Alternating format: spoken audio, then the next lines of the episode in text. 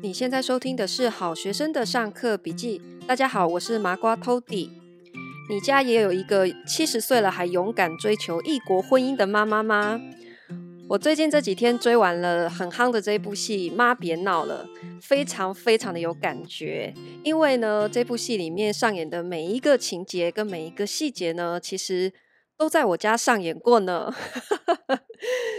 这部戏哈，其实它是改编自一本真实的故事，然后那本书呢叫做《我妈的异国婚姻》。其实这本书啊，在几年前上市的时候呢。我就非常的惊慌，为什么呢？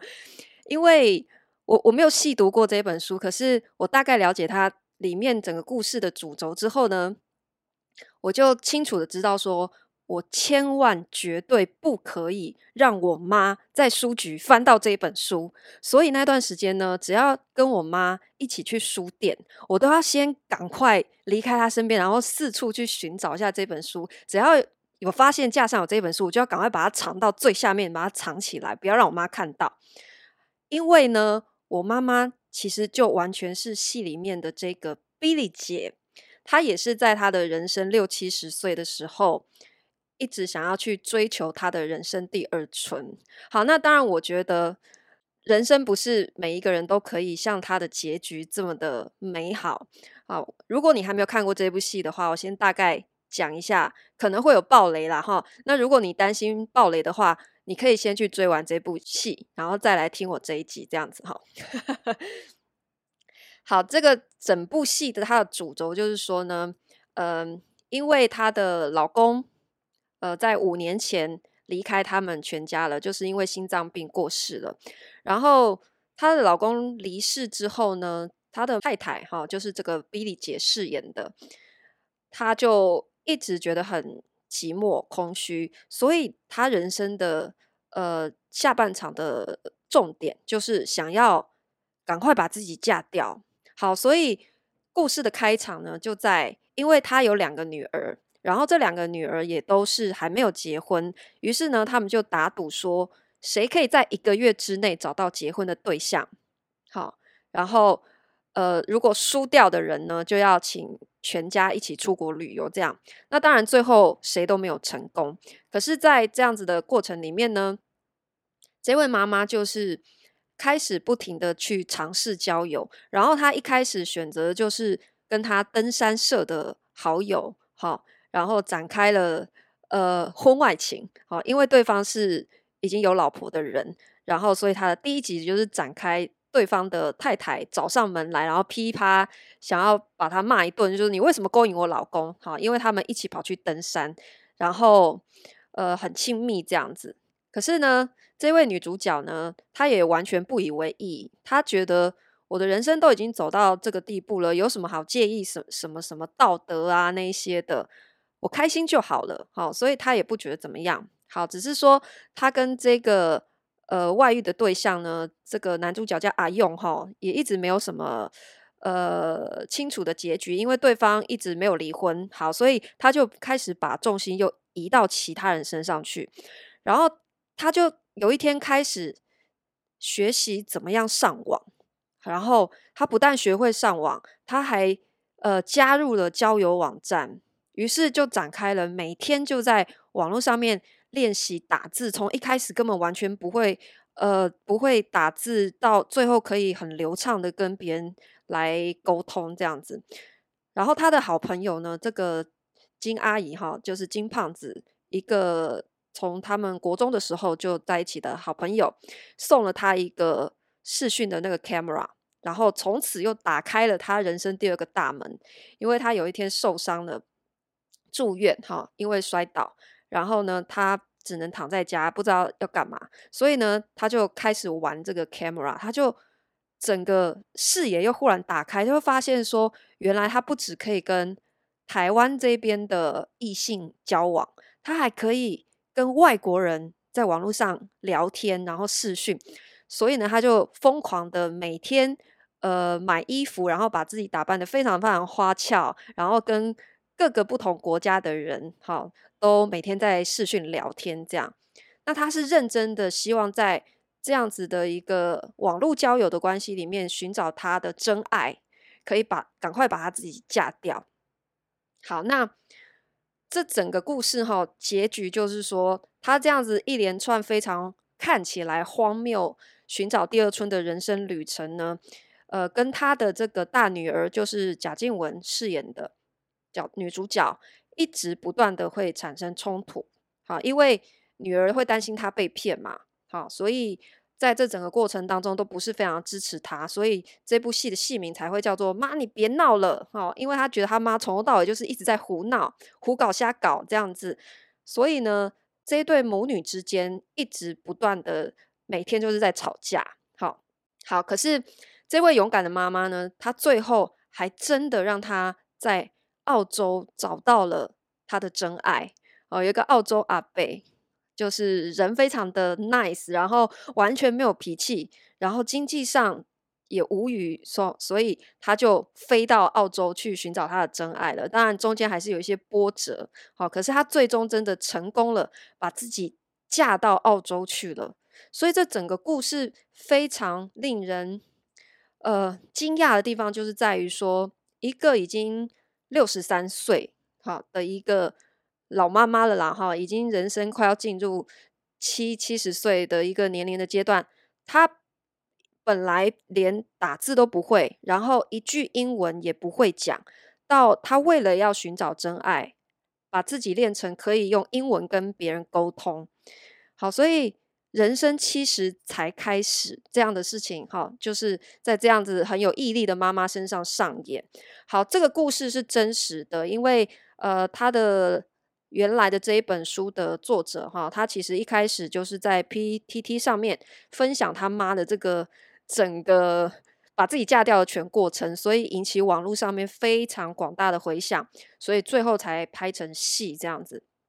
好，那为什么我说我当初非常害怕我妈看到这一本书？因为我妈妈也是一模一样，她在网络上面不停的寻找。想要找到她人生下半场的真爱，但是不一样的情况就是我爸没死呢，我爸只是跟他离婚了哈。我我父母现在是离婚的状态，那所以我妈妈也一直希望说她的呃七十岁之后的人生呢可以有不一样，然后她也跟这个 Billy 姐一样非常的勇敢，也尝试过跟外国人交往，然后也在这当中不停的想要练习他的英语能力。这样好，那这里面让我非常呃感同身受，就是因为我的角角色呢，活生生的就是贾静雯饰演的这个大女儿的角色。然后呢，我也因为一模一样的原因，经常跟我妈处在一个冲突跟关系非常紧张的一个状态。好，那我今天聊一聊这当中哈真实的人生里面呢，在理财财务的这方面，我们可以看到哪些问题？第一个就是说，为什么呃，这位妈妈她在人生下半场，她这么想要结婚？好，可是你仔细去看她结婚背后的这个动机，其实她不完全是为了想要寻找爱情，在我看来，其实更多的她是想要借由。婚姻来获得经济的安全感。好，在这个戏里面呢，她的丈夫过世之后，有留一些钱给她，然后房子也是她的名字。好，可是因为她这过程里面哈，她曾经因为在家，然后失心疯，被朋友带坏，开始网购，好疯狂的乱买东西，所以她的这个大女儿就非常的焦虑，觉得她妈妈一直乱花钱，于是呢，就对她展开了经济控制，就把她的。那个信用卡副卡就锁掉了，然后他妈妈就没有办法网购，就非常非常生气。有一天晚上呢，还半夜，然后跑到他这个女儿的床前，跟鬼一样哈、来跟他女儿要钱，就是说你没有给我钱，然后甚至那个冲突激烈到第二天，他拿菜刀丢他的女儿，然后造成他们的感情破裂，然后女儿就因此生气，就要搬出去这样子。好，那经济的不安全感，它就是造成这个第一个他们母女之间的冲突的来源，然后也是为什么她很想赶快找到一个对象把自己嫁掉。因为呢，你看哦，她在去澳洲找这个澳洲阿北的时候呢，她第一件事情做什么？她在那个她的露营车上住了一个礼拜之后呢，她发现这个澳洲阿北根本就在墨尔本有一套房子。所以他就很激动的叫他说：“那我还睡在露营车里面干什么啊？你现在就立刻，我们就去你那个房子，把房子收回来。好，因为那个房子他长期是出租的给别人，结果去到才发现他已经三年没有缴租金了。好，所以他就发挥他那个女人非常非常强势的那一种本能，然后帮这个阿北争回了这个房子，所以他们就经济无虞了，就变有钱了。好，所以你看哦，他找到这个。对象之后，他第一件做的事情是做经济的控制，他控制了对方的财务，所以对于他来说，这个婚姻的意义并不是完全在爱情这个部分，而是这个婚姻保障了他的经济基础，有了经济基础，才有所谓的爱情。所以他在整个择偶的过程当中，他非常的重视对方。有没有钱这件事情，好，这是第一个我们在这个戏里面可以看到的一个现象。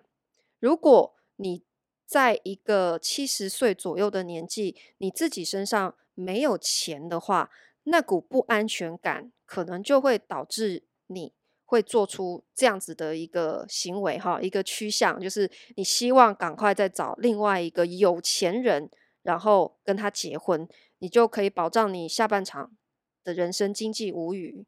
好，那第二个，他跟女儿之间哈，另外一个冲突的来源就是说，女儿不但想要控制他的财务，哈，第二个，他也想要控制风险，因为呢，他很担心他的妈妈被骗。毕竟现在网络诈骗这么的多，这么的频繁，然后我们每天都可以听到这么多的诈骗故事，所以呢。我我认为他在这个整个呃剧情的描述里面，其实应该有很多细节是被拿掉的。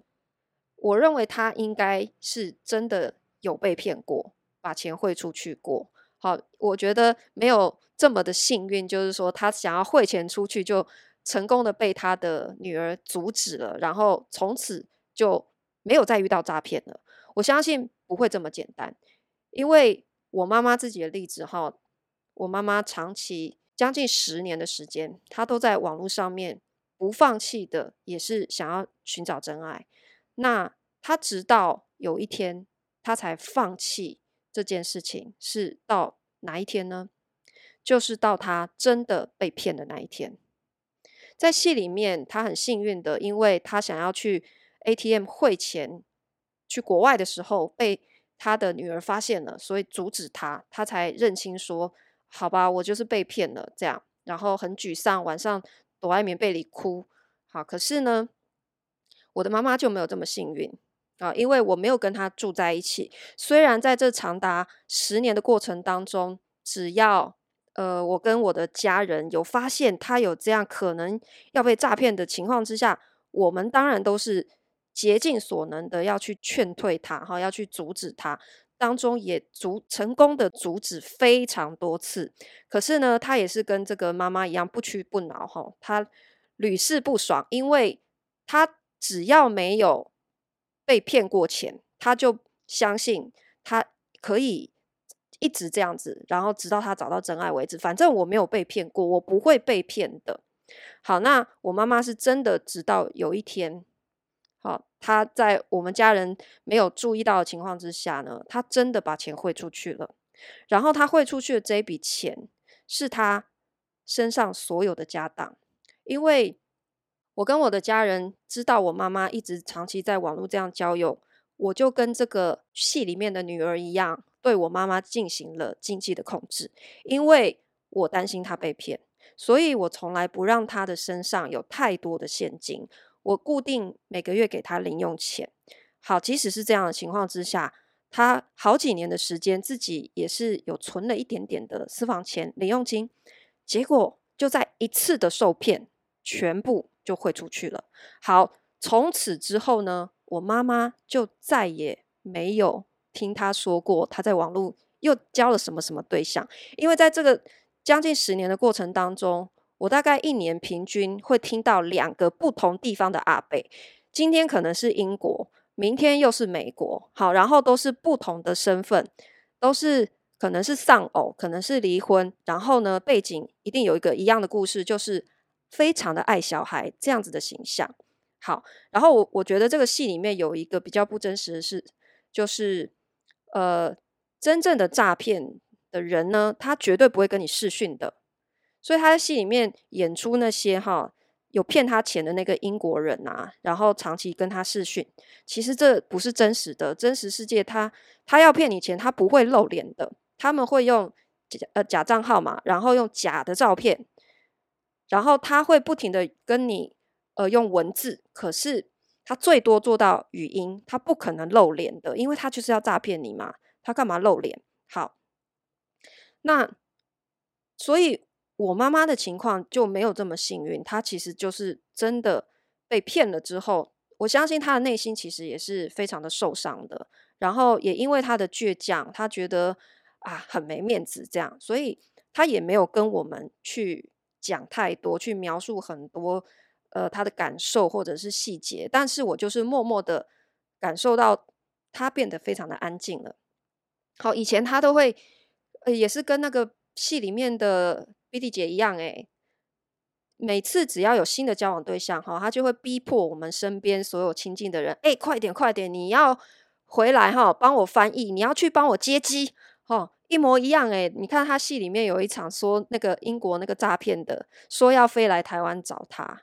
我这个雷达立刻就响，我就立刻回想起一模一样的情节，在我家曾经上演过。好，那时候我妈妈也是，我人不在他身边，可是他就是逼我要陪他去接机。好了，可是那个时候，我跟我的家人都非常清楚知道，这就是诈骗，这个人不会现身的。好，然后呢，后来就是请对方把他的那些。护照啊，资料提交过来，就他那个护照一提交过来，一看就是假的。他 PS 技术也真的太烂了，所以一眼就识破了。然后我妈还半信半疑，还还是不太相信。结果最后我，我拗不过他，我才跟他讲说：“好，没关系，哪一天哈，我你他真的来了，你跟我讲，我会去。”好，结果呢，就在约定要到的那一天。哎无声无息，哎，静悄悄的，我妈都没有找我，哎，就这样默默，这件事就过去了。所以我跟我的家人就对看了一眼，就我们就心知肚明。你看，果然这就是诈骗嘛，对方根本没有要过来。好，所以就是类似这样的戏码，不停的会在我们家上演。那女儿的角色来讲说，因为她认为说她要取代。这个爸爸的角色哈，来去照顾她的家人，所以她也会认为说，我今天要保护我的妈妈，好，我我担心她被骗，所以他们也是除了吵钱之外，也会吵所谓的道德的这种约束，就是说，拜托你这一把年纪了，你还想要这样子？他除了是担心他被骗之外，他可能也会觉得说，都七老八十了，还搞这个，不要闹了，好不好？怎么可能是真的？好，那最后就是没想到他妈妈还真的成功的找到他他的真爱，然后嫁到了澳洲去。那我我看完这个戏之后呢，我其实有 follow 这个书的作者，然后因为我想要知道他妈妈嫁去澳洲之后，跟那个阿伯现在过得怎么样。那他妈妈已经嫁去澳洲十年了，那这个阿伯现在已经八十岁了，目前为止状况都还不错。哈，也没有闹离婚或什么的，感情都还 OK。那现在对他们来讲，最重要的是把身体照顾好，要要健康。大概对他们来讲，现在人生的重点会会是这样子。好，那今天跟大家聊这部戏呢，就是除了是因为我觉得这部戏忠实的还原了我我自己家里哈面临的这个情况。其实我相信有非常多人家里都有一个。这样子的妈妈哦，我相信我不会是唯一的一个。他可能把这些很多人家里上演过的戏码，全部都搬到这个荧幕上面去演一遍给你看了。好，那我觉得这整个故事可以带给我们几个醒思，就是说，第一个，我们不管是男是女，经济都一定要独立，不要依赖任何人。尤其是你到了年纪越来越大的时候，你真的要替自己好好的想，你的钱哈，一定要先。优先花在自己身上，你的钱不是小孩的钱，小孩的钱也不是你的钱，这是我的观念。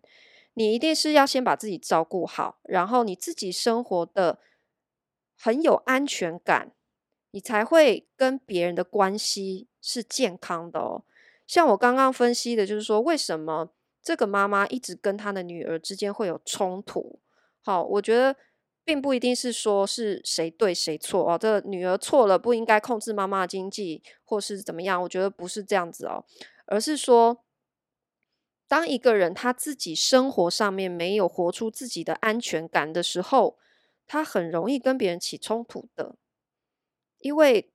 他会想要不停的去拉住别人，去带给他不管是经济上或者生活上的一种一种安全感，然后他。发现说别人拉不住，想要离开的时候，他就会非常的焦虑。好，所以这个时候又会连带可能会出现很多情绪勒索的言语，冷暴力就会跟着出现。所以，如果你的人生下半场活成这样，你没有自己经济独立，没有钱的话，你真的会成为一个够狼玩的老老人哦，因为你没有钱，真的就没有尊严。你看，在这个故事里面，对于他来讲，婚姻是什么？婚姻就是经济保障，有钱才有尊严。可是，如果你有钱呢？你身上有钱，可以把自己照顾得很好的话，这个时候有没有婚姻的存在，对你来说，是不是就变得比较可有可无呢？那如果你要再找一个对象，是不是他才能够回到比较纯粹的爱情的本质呢？好，那是这个是对于今天如果角色是放在这个妈妈的情况来看。好，今天我们换一个角色，如果你是这个女儿的话，你今天是这个戏里面的贾静雯，或者你跟我一样，你就是我的话，那我可以分享我自己怎么做。我妈妈在她没有一个经济来源的情况之下。他也会把所有的这种安全感放在我们家人身上，特别是我啦，因为我是长女，好，然后我妈妈对我是极度的依赖，不管大小事，她都需要我帮她出意见，帮帮她来做决定。好，那所以，我跟她怎么样去呃做一个财务上面的一个区分？我认为。这个是非常重要的，就是说我跟他之间，我必须要有一个明确的财务界限，否则我们之间就会不停的一直产生冲突。他一直跟我要钱，然后我又像这个贾静雯一样，为了要照顾家人，我就无止境的给，无上限的付出。那对于我来讲，可能有一天先崩溃的会是我。好，所以我的做法是。我知道我的妈妈她想要寻找她的第二春，可是她也真的有可能会被骗，所以我给她足够的生活费，但是是有限度的。我是控制在每一个月确保她的基本生活无虞的情况之下。当然，偶尔她想要额外买一些小东西，她再另外跟我说，我也是会再另外给她，但是我不会。无止境的，他想要什么，我都无条件的，就是汇钱给他。当然，这当中我觉得彼此都是需要很长时间的练习的。那这一开始，其实真的会有非常多的冲突。就像这个戏里面，你看他跑到他的床前跟他要钱，然后第二天丢菜刀。我家是没有这么夸张，但是这样子的大吵大闹的场景出现过无数次，也都是因为钱的关系。那我没有被丢菜刀，但是我印象非常深刻，就是几年前呢，呃，我养的一只猫哈，因为它生病过世了，然后那一天，因为呃，我送它去火化，就在火葬场的那个现场，然后我妈妈在赖上面跟我大吵大闹，跟我要钱。好，那这为什么会发生？也是因为我每个月本来给他的这个固定的生活费，我都是用自动扣款的，就是自动约转。结果因为自动约转它是有有效期的哈，然后我忘记重新设定，所以它就跳掉了。但是我妈妈也一直都没有跟我讲，她拖了很长一段时间才问我说：“诶，为什么这个你没有继续汇钱给我？”我才说：“诶，我不知道诶，那我现在重新设定。”那我妈妈就觉得说，他忽然有一种呃，可能是因为他其他的事情哈，造成他情绪有一些呃过度的反应，所以他就把这件事情放得非常的大，他就。指责我说：“你一定是故意的。”好，好，那我现在要开始跟你算，从哪一天开始，几个月你没有汇给我的钱，全部要补给我。他就在跟我吵这个。那我心里很明白，如果我现在就是突然要汇这样子一大笔钱给他的话，我不知道他会怎么使用它，会不会又跟之前一样，又会被人家骗。所以我就坚持不做这件事情。好，那我也没有特别的回应他，我就是默默的。已读不回，可是我还是按月的去汇款给他原本应该有的生活费。好，那经过这样子慢慢慢慢的磨合之后呢，我妈妈也才开始就是学习到说，好，他的女儿不会背叛他，他的女儿是可以给他依赖的，所以其实他不需要这么的没有安全感。所以这个需要很多年的时间，彼此的练习跟磨合。那今天如果你是这样子被依赖者的一个角色的话，我把自己的经验分享给你，你一定要跟依赖你的这个人在生活上还有经济上面都要做独立，一定要切分开来。好，所以你才可以把。彼此之间的这种冲突，尽量有一个风险的控制。好，这个是今天想要分享给大家的麻瓜讲堂。今天就分享到这边，我们下次见喽。